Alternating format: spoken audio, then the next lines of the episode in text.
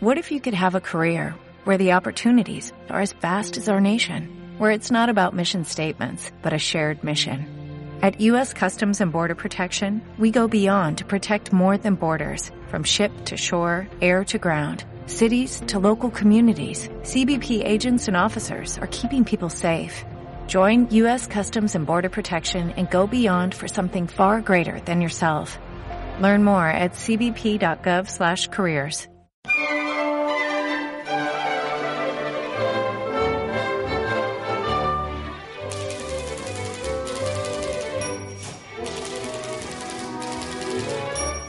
La librería de Bego Beristain.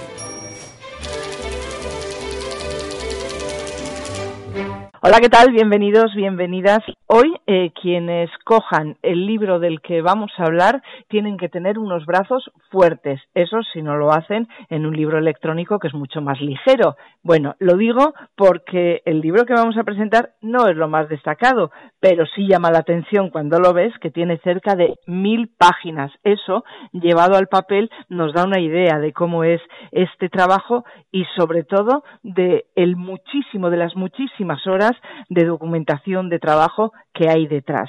Hoy vamos a hablar con Marcos Chicote. Marcos Chicote ha publicado varios asesinatos. El asesinato de Pitágoras, el asesinato de Sócrates, que le llevó a ser finalista del Premio Planeta en el año 2016. Entre uno y otro publicó La Hermandad, El Diario de Godón y ahora vuelve con el asesinato de Platón. Y la verdad es que eh, cuando te acercas un poco al personaje y te acercas a, lo que pasa y a Platón, dices que el gran proyecto, ves que el gran proyecto de Platón era unir la política y la filosofía.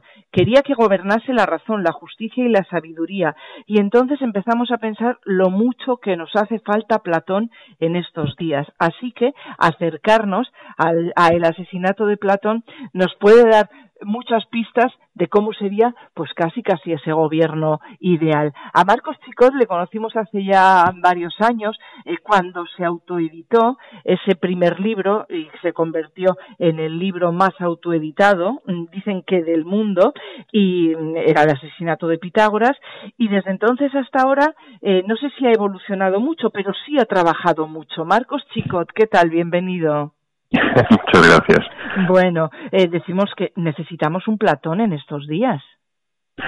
Desde luego necesitamos un Platón antes que, que otros muchos de los personajes que, que tenemos. Esta es mi pretensión, que el lector se ilusione, no solo que aprenda, sino que se ilusione con el proyecto de Platón, que no fue otro que un gobierno, como bien decías, un gobierno de razón, un gobierno de justicia, de sabiduría, en vez de lo que tenían entonces y lo que tenemos ahora, es un gobierno de, retórica vacía de los demagogos. Platón decía que la degeneración de la democracia es la demagogia y tenemos gobierno de corrupción, gobierno de, en definitiva de, de ignorancia. También decía Platón que era la raíz de todos los males. Y eso es lo que intentó, no solo teorizó, sino que intentó llevarlo a la práctica y conseguir pues este, este gobierno que entonces eh, hubiera sido ideal y hoy en día pues también lo creo que el lector se ilusionará con ello y pensará inevitablemente que también sería el gobierno que tendríamos que tener. Bueno, vamos a avanzar ahora en el asesinato de Platón, eh, pero también, bueno, vamos a recordar que Marcos es eh, licenciado en psicología clínica, psicología laboral y también en económicas. Y claro, si a todos nuestros invitados le preguntamos qué tal, cómo lo llevas, pues eh, yo no sé si eh, Marcos tiene más herramientas eh, a nivel emocional y mental para llevar esta situación que los demás. ¿Cómo lo llevas, Marcos? Bueno, además de, además de la profesión, uno es ante todo un ser humano, con lo cual pues lo llevo con, con preocupación, con inquietud y con, bueno, pues con, con un poco de, exasperación también por la, por la situación, por lo que se hace, por lo que se podría hacer, viendo la situación de, de otros países que han hecho cosas de otra manera y lo que, y lo que hacemos aquí, las consecuencias que tiene. Eh, solemos decir que, que los, los demagogos eso, son personas que gobiernan por su, por su ambición de riqueza, de poder, en vez de estar orientados al bien común. Una vez más, el pensamiento y el, proyecto de Platón es, es esto, las consecuencias eh, no son las mismas en un tiempo de paz y de tranquilidad que en un tiempo de, de crisis económica y que en un tiempo de, de, pandemia. En un tiempo de pandemia, pues desgraciadamente tener un, un gobierno de, de conocimiento, un gobierno eh, pues eh, que esté volcado totalmente pensando únicamente en el en el bien y en la mejor manera de hacerlo, utilizando conocimiento disponible, pero las consecuencias son diferentes que, que, en la situación actual. Entonces, esa es la exasperación, esa es la preocupación, por supuesto, por mi familia en primer lugar, y en segundo lugar por, por lo que ves alrededor. Nosotros estamos muy protegidos, muy aislados. Yo vivo encerrado en casa, trabajo en casa, mi mujer trabaja en casa también. tenemos mucho, mucho cuidado y estamos muy aislados, pero no todo el mundo puede estar así tampoco. Y ves, pues, es gente conocida, aparte de lo que, lo que en las noticias. Entonces, bueno, vivimos un pequeño drama. Lo que sí es cierto es que pues, hay que pensar en, en, en, aguantar, en tener actitud positiva. Sobre todo, yo creo que la clave está en apoyarnos unos a otros. Al final, más que nunca, el apoyo de los demás y apoyarles, eh, tanto, tanto recibir como dar. Epicuro decía que es más placentero dar que recibir y es momento también de, de, ponerlo en práctica y de apoyar un poco en la medida de las posibilidades de cada uno a, a, quien lo necesita, ¿no? Hay situaciones muy difíciles ahora mismo. Marcos, y hay muchas personas que están intentando mantenerse, ahora ya te lo pregunto, no como escritor, sino sí como psicólogo clínico, hay muchas personas intentando eh, mantenerse arriba, ¿no? Decir, bueno, casi casi como que no pasa nada, voy a seguir emprendiendo, voy a seguir trabajando, voy a seguir creando. Eh, puede que esto también eh, les acabe por pasar factura, que al final todos acabemos con un estrés, un estrés postraumático que tendremos que pagar. Sí, el estrés postraumático, eso es, eso es inevitable a diferente, a diferente eh, intensidad. Todo depende de la actitud de cada uno, las circunstancias y la forma de ser. También afecta, afecta mucho al, resultado. Pero eso se supera. Lo que hay que hacer simplemente es, es trabajarlo. Tener una actitud positiva no es, no es negativo, todo lo contrario. Esto en el año 2009, con la crisis económica, publiqué un libro como psicólogo dedicado precisamente a, los, a los desempleados y a lo difícil que era en aquella época más conseguir empleo, sobre todo al trabajo emocional que debías hacer. Y es un poco lo que tenemos que hacer ahora mismo. Tenemos que, tenemos que mirar para adelante, tenemos que ser positivos, tenemos que, apoyarnos, como digo, unos a otros, porque la alternativa de tener la actitud contraria, claramente las consecuencias son muy negativas. Y esto al final pasará antes o después y las consecuencias emocionales son muy diferentes si lo afrontas con una actitud y aislándote o con otra actitud y, y intentando hacer un poco piña. Bueno, pues vamos a intentar hacer un poco piña y vamos a Platón. Eh, que nadie piense que esto es un, un ensayo, porque esto es un thriller en toda regla. Esto es un thriller filosófico, ¿no? Sí, es un thriller que contiene además aprendizaje. Digo que los tres placeres que puede proporcionarte un libro, una novela, es la intriga, es la emoción y es el aprendizaje. Y lo que quiero es llevar esos tres placeres al nivel más alto, más alto posible. Entonces, con las anteriores novelas, que parece que a los lectores eh, como yo tenía una gran duda al principio, empecé a publicar Pitágoras, que pues realmente los lectores se van a acercar a esta novela y van a decir que viene un libro con el que además de entretenerme, de tenerme lo máximo que te puedas entretener con una novela, eh, un thriller efectivamente, con un ritmo muy intenso desde la primera a la última página, el hecho además de aprender y el hecho de poner un filósofo en la portada, yo sabía que eso iba a dar mucho miedo. Y me darán aún así la oportunidad y abrirán la primera página. Yo sé que si abren la primera página se van a enganchar, van a seguir hasta el final y lo van a disfrutar pero yo sé que está también ese miedo. Como en las anteriores novelas ya, con Pitágoras y con Sócrates, pues los lectores demostraron que, que, compartían la idea mía de que, de que un libro, si además de entretenerte, aprendes con él, pues mejor que mejor, es decir, no lo disfrutas eh, menos o lo disfrutas a pesar de que contiene el pensamiento de un filósofo y la recreación de un mundo del que aprendes, de la Grecia clásica, sino que lo disfrutas el doble gracias a que están esos elementos contenidos en la novela. O sea que esto es como una serie que te gusta una buena película que da igual la extensión que tenga, al final dices que pena que se acabe, ojalá hubiera otra temporada, ojalá hubiera más capítulos, pues aquí lo que propongo y lo que intento procurar es una vivencia, un, viajar, un sentirte en aquel mundo maravilloso, único de la Grecia clásica, con un personaje que si te lo cuentan bien es el más fascinante de la historia, es Platón, y simplemente disfrutar de ello y bueno, pues eh, cuanta más pena sientas en el momento de terminar, pues más habré conseguido lo que lo que buscaba con este trabajo. Bueno, ya no miras el ranking, ¿no? Como si hacías con Pitágoras de ver cómo va mi libro en aquella página web en la que tú mirabas porque te habías autoeditado el asesinato de Pitágoras y tenías que mirar y comprobar que efectivamente mucha gente abrió esa primera página, como decías, y continuó leyendo, ¿no? Y después, bueno, pues todo lo que ha venido para ti en el mundo de la literatura ha cambiado mucho el cuento, ¿eh? Sí, afortunadamente. Aquello fue una, una, una propuesta y un vacío eh, en el que me, me asomé a un abismo durante, durante varios años. Eh, yo dejé todo, dejé la profesión de economista y de, y de psicólogo. Pues eso, cuando nació, cuando nació mi hija, cuando nació Lucía, nació con síndrome Down y dije, mira, llevaba yo muchos años escribiendo como hobby profesional, digamos, y pensé, yo tengo una gran novela en, mi cabeza, eh, llevaba muchos años dándole vueltas, pero necesito una dedicación exclusiva, esto no se puede escribir a tiempo parcial. Entonces dejé todo y me dediqué, pensé dos años, al final me llevó tres años y el resultado fue el asesinato de Pitágoras. Lo presenté al Planeta, fue una de las, de las diez finalistas, pero estábamos en la crisis, no publicaron, aparecía la posibilidad de autopublicación, lo puse y lo que no me imaginaba era, yo quería solo llamar la atención de alguna editorial para llegar al papel. No me imaginaba que se convertiría en el, en el ebook más vendido del mundo ese año y, y, luego en el, en el acumulado. O sea, pues fue un sueño hecho realidad. Ahora, en cada libro es cierto que yo tengo una sensación de estar jugándomela porque son muchos años, en el caso de Platón han sido cuatro años dedicados en exclusiva al, trabajo de la novela, es mi proyecto más ambicioso, creo que es mi novela con la que más van a disfrutar los lectores también, pero siempre está ese, ese riesgo. Hmm. esa sensación de, de, vértigo. Con Sócrates, por supuesto, finalista de todo el planeta, la enorme promoción que se supone, el llegar a más lectores, que, que luego me, escriben muchos y, bueno, pues la sensación de que han disfrutado con la novela, pero bueno, han pasado cuatro años, como digo, este es mi proyecto, creo que más, que más logrado, más redondo, con el que más van a disfrutar. Ahora, tienen que abrir la primera página para empezar a disfrutar, porque es un libro gordo, es un libro que pone Platón en la portada, y yo sé que eso impresiona si no, si no tiene sobre todo referencias previas de qué te vas a encontrar. Oye, eh, has dicho que estas son novelas que no se pueden escribir a tiempo parcial. Una cosa es no escribir a tiempo parcial y otra cosa es eh, pasarte, como te pasas muchas veces, hasta 16 horas escribiendo de lunes a domingo. Eso ya no es tiempo parcial ni tiempo completo, eso es tremendo. Bueno, se han juntado varios factores. Por una parte, reconozco yo soy un perfeccionista obsesivo y quiero que, pues quiero que todo sea perfecto en una novela. Quiero que esté todo el equilibrio he logrado que el lector no haya ninguna página que se aburra. Como digo, se aprende, pero se aprende a base de pequeñas pinceladas. Yo intento pintar el fresco completo de la Grecia clásica y del pensamiento y de la vida de este maravilloso eh, personaje, este gran maestro que tenemos, que es Platón, pues intento que ese fresco completo se quede en la cabeza del lector.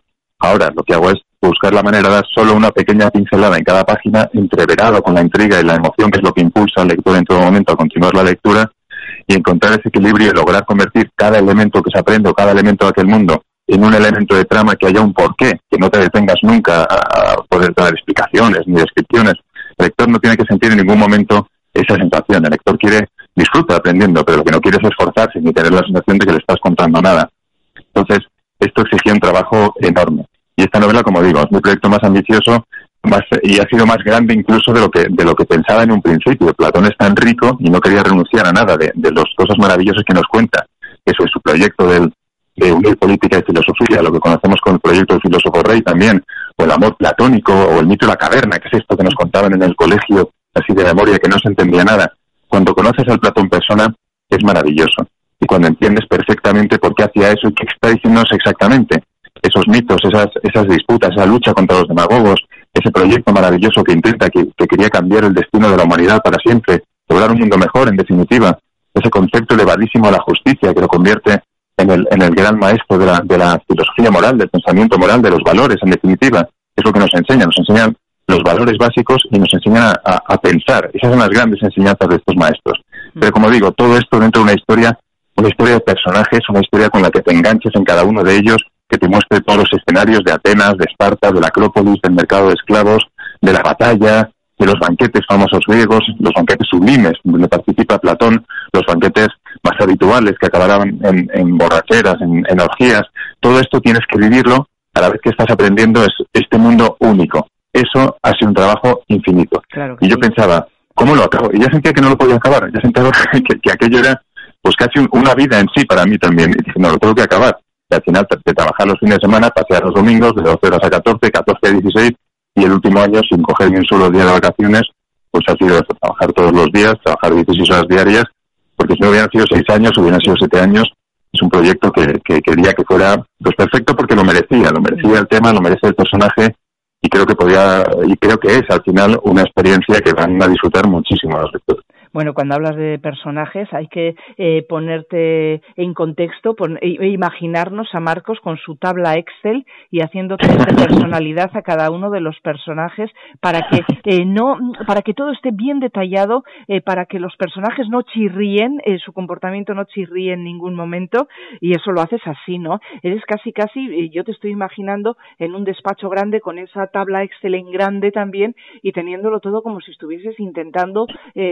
descubrir a un asesino tremendo, ¿no? Sí, sí, porque eso lo hice la primera vez, efectivamente, cuando, cuando empecé a trabajar en el asignato de Pitágoras, decidí que algo que hacía cuando ejercía de psicólogo clínico, bueno, pasas a, muchos pacientes un test de personalidad, eso te da al final una puntuación para cada uno de los factores de personalidad que lo puedes presentar con números o con una gráfica y si estás acostumbrado, con un vistazo, te da mucha información de, de la persona, de muchas características de la persona. Y pensé, ¿por qué no hago lo mismo con los, con los personajes? Empecé a hacerlo con los personajes y me vino muy bien. Dentro de la ficha que tiene, su biografía, su pasado, sus circunstancias, su físico, pues eh, incluir también este, este perfil de personalidad, estos datos de su personalidad, y me ayuda a que sea mucho más coherente, mucho más consistente, a que no chirríe. Un personaje, si es de una manera, no puede actuar de repente de, de otro modo. Eso a mí no me vale como un giro para sorprender al, al lector el que un personaje cambie de repente. Las personas no cambian de esa manera, cambian en todo caso por circunstancias, por motivaciones evolucionan. Eso sí me interesaba mucho. Y de hecho, esta es una novela muy de evolución de personajes. Son 25 años, los últimos 25 años de la vida de Pitágoras, y, son historias de, de, mucho cambio, son historias muy intensas de, lealtad, son historias de traición, historias de, generosidad, pero historias de ambición también, historias de amor, y son historias de redención y son historias de caídas, son historias de personajes que toman decisiones que los van redimiendo y son personas que también que, que toma decisiones que los van haciendo caer. Y esto es lo que quería también que, que, viviera el lector. Porque esto es la vida. Y lo que quiero en definitiva, estamos hablando de algo que realmente ocurrió. Personajes reales, como digo, hechos reales. Y lo que estoy transmitiendo siempre es la realidad. La ficción nunca altera la realidad. Está al servicio de, de, de mostrar precisamente lo que realmente ocurrió. Y esto se, hace a través de los personajes. Personajes como Altea, la hija de Perseo, una brillante discípula de, Platón, que al final es la que va a dar vida a todo este thriller, ¿no? Estamos hablando mucho de Platón, pero aquí hay un thriller, aquí hay intriga, hay traición, hay tensión, hay amor. Sí, efectivamente, es, Platón está en el título, pero como digo, es una historia para vivirla a través de sus personajes. Platón es solo uno más. Vertebra la novela y es cierto que yo creo que al final el lector va a sentir ilusión por el proyecto político de Platón, por el proyecto de, que hubiera sido es perfectamente adaptado a nuestra realidad, ese proyecto de, un mundo orientado al bien común, a la, a la justicia, etcétera.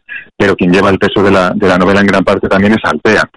Altea además está mostrando el pensamiento revolucionario, elevadísimo de Platón sobre las mujeres. Platón decía que las mujeres tenían la misma capacidad de los hombres. Eso en un mundo donde la mujer era poco más que una esclava dedicada a la casa y los y los hijos, es revolucionario. Y Platón decía que podían realizar las mismas tareas que los hombres, incluido gobernar. Y decía en su proyecto de, gobierno ideal que un Estado que renunciara a sus mujeres, a, que gobernaran también sus mujeres, está renunciando a la mitad de los recursos. Por eso Altea es una persona, es discípula de Platón, es una de las discípulas más brillantes de Platón, una mujer de gran capacidad que quiere llevar una vida acorde con su capacidad y quiere formar parte de la academia una vez más basado en, realidad. Conocemos mujeres que participaron de la academia, que fueron incluso maestras de la academia. Y Altea está en una situación pues eh, muy difícil, lógicamente, para, para formar parte de, un mundo de hombres.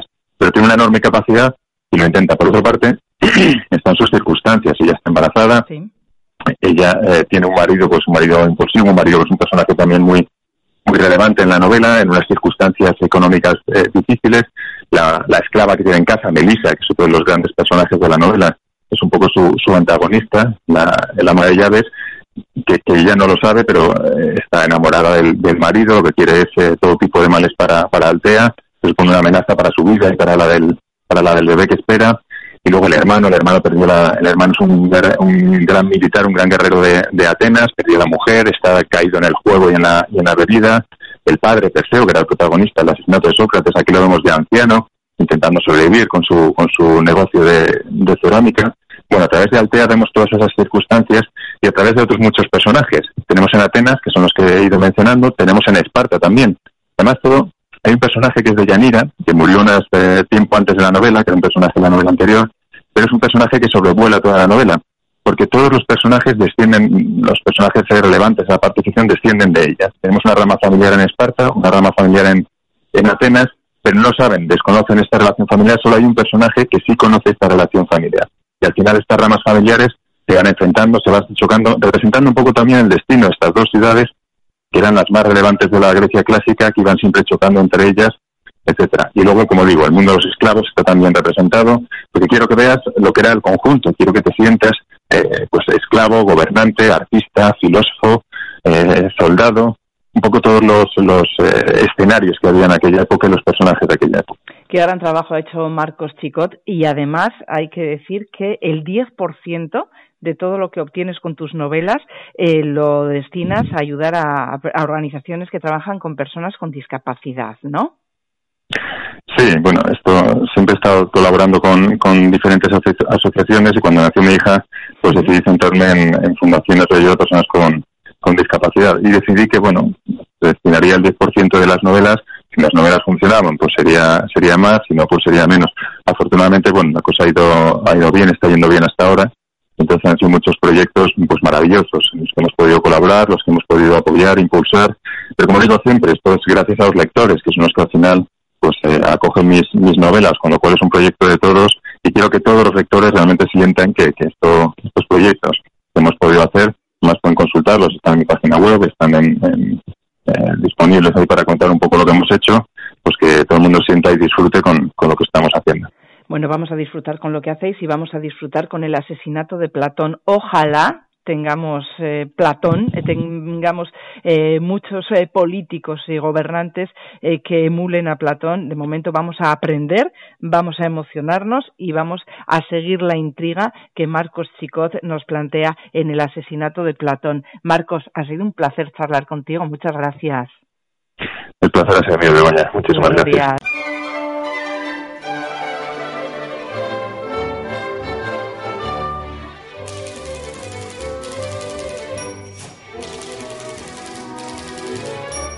La librería de Bego Beristain.